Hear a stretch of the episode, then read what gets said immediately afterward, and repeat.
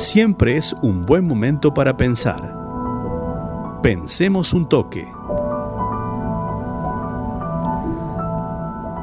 Siempre que llega un turno electoral mm, me hacen consultas respecto a la economía y la opinión eh, que, buscan eh, amigos, eh, medios de comunicación que por ahí me, llaman, me llaman y me consultan y bueno, además es cómo llega la economía al turno electoral y cuánta incidencia tiene en el votante la economía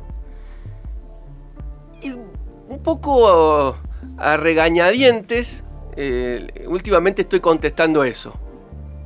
¿no? A los amigos, a los familiares, a los que esperan hacer alguna inferencia en el voto basándose en el desempeño de eh, la actividad económica.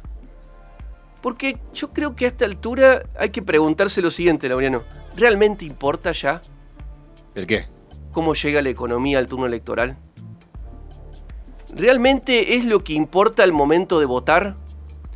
Escuchábamos recién a Alejandro Katz eh, lo que nos decía.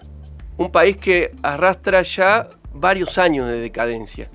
no, es una crisis económica, dos crisis económicas. Un país que vive en crisis económica. Y no quiero empezar a enumerar eh, los datos estadísticos de cómo estamos. Pero lo cierto es que este país destruye riqueza a una velocidad que pocos países lo hacen. Ni siquiera aquellos que están en una profunda crisis social, eh, económica, que incluso están en enfrentamientos bélicos. Produce menos, no crea empleo, sino pobres, no tiene movilidad social ascendente. Hace años que no tiene movilidad social ascendente. Acá la cuna está determinando el futuro de las personas.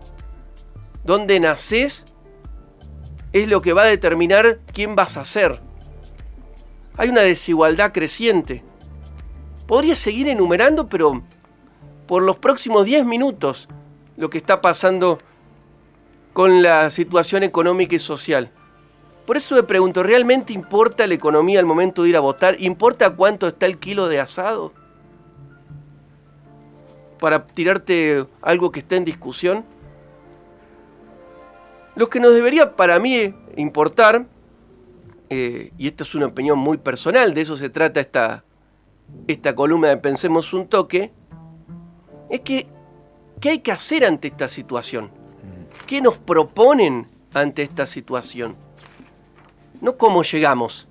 Porque los políticos se han convertido, aquellos que tienen mayor responsabilidad, no me refiero a los políticos de, acá de, Río Cuarto, sino a los que tienen la responsabilidad de conducir el país, a los que más miden, a los que están en todos los medios de comunicación, se han convertido en relatores de la realidad. Y relatan con una simplificación del debate público que ya es alarmante es la política en modo Twitter. ¿no? En eso se ha transformado la política. Se instalan discusiones simplistas como por ejemplo si vamos a tener todo Estado o menos Estado, si esto es un régimen socialista o un régimen capitalista, si hay que apostar por el consumo o la inversión, si hay que subir o bajar los impuestos, si hay que dar planes sociales o dar trabajo, todos lugares comunes de la discusión. Todos lugares comunes que representan un diagnóstico muy débil de la realidad, sin ningún tipo de esfuerzo de cuál es la realidad social que tenemos. Como nos mencionaba Alejandro Katz en su intervención, una clase dirigente que está siendo ociosa intelectualmente. Y como la mirada que tienen es simple, es una mirada excluyente, que deja fuera a los otros. Porque el problema está afuera. El problema no lo tienen ellos como dirigentes políticos. El problema siempre es de los otros. El kirchnerismo, el problema es el macrismo. En el macrismo, el problema es el kirchnerismo. En la izquierda, el problema son el kirchnerismo y el, y el eh, macrismo, que son los dos iguales. Todo es simplificación y se echan culpas. Los que han gobernado los últimos 14 años con los que gobernaron los cuatro y hacen cuentas de cuántos años hacen que están gobernando. Entonces todas las propuestas caen en el pensamiento mágico. Y ni que hablar lo que sucede con las propuestas en, las cuestiones económicas. Son unidireccionales. Bajando impuestos se crea empleo. Eliminando las indemnizaciones se crea empleo. Flexibilizando el mercado de trabajo se crea empleo. Y viceversa. Aumentando impuestos se crea empleo. Más Estado crea empleo. Todas discusiones y todos eh, argumentos simples, sin tener en cuenta la complejidad. Todos argumentos que se llevaron a cabo con políticas en los últimos años que no funcionaron, que están trillados, que no han dado respuesta. El presidente en el cierre de campaña del Frente Todos habló de dos modelos de país en disputa. Y tiene razón. Hay dos modelos de país en disputa. Coincido. Un modelo está encarnado por el peronismo clásico. ¿Qué es el, peronismo kirchnerista? Es el peronismo clásico. Que confunde Estado virtuoso con estatismo. Que cree que la solución a todo está en el Estado. Que desconfía de la sociedad.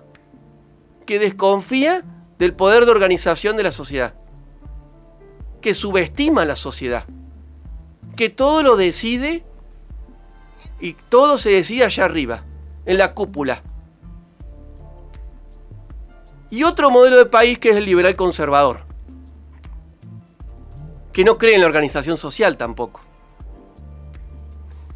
que reduce la política como herramienta transformadora, que termina favoreciendo el patrimonio de los amigos, porque todo lo tiene que decir el mercado, todo se mercantiliza, no hay espacio común y no hay espacio público. Esos dos modelos que están en pugna son dos modelos corporativistas. No son horizontales, son corporativistas. Como decía Alejandro Cat, lo vuelvo a citar, son modelos cerrados, son dos visiones de país cerradas, que no tienen en cuenta lo que está pasando afuera de la discusión esa en la que parece que todo se decide en una mesa de café. Los dos modelos de país añoran un país que no existió. No existió la potencia industrial de Perón. No existió. No existió la potencia liberal europeizada en Latinoamérica de la generación del 80.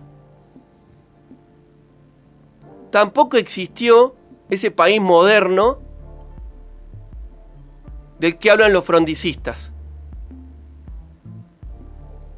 Los dos modelos están atados al pasado sin darse cuenta que el mundo cambió. A tal punto no se dan en cuenta que el mundo cambió que omiten en sus análisis a los países asiáticos. Que no se preguntan cómo hizo China, cómo hizo Corea del Sur, para en tan solo 40 años de ser dos países atrasados, dos países vinculados a a la agricultura y, la explotación del sector primario de la forma más atrasada a ser dos países sumamente modernos. Nos enteramos de lo que pasa en China por una postal que vemos a veces, de vez en cuando, en el escaso tiempo que le dedicamos en la Argentina a la política internacional. No hay grieta en esto. No ofrecen nada nuevo estos dos modelos de país. No hablan de futuro, por eso no llegan a los jóvenes. No llegan a los jóvenes y por eso los jóvenes no están interesados en ir a votar en esta elección. No abordan los problemas estructurales de la Argentina. Están empantanados en la coyuntura. Eso fue la discusión que hemos tenido en la previa electoral. Están empantanados en el presente y mirando a un pasado que no ha existido no hay grieta. No son creativos. no hay innovación. Están llenos de cliché. Y acá me permito citar a un filósofo argentino, a Mario Bunge, ya fallecido, que en una entrevista que leí hace un tiempo decía lo siguiente, que en la Argentina de hoy no son tiempos para ser conservadores. Y estos dos modelos que están en disputa son eso, son dos modelos conservadores. La economía despierta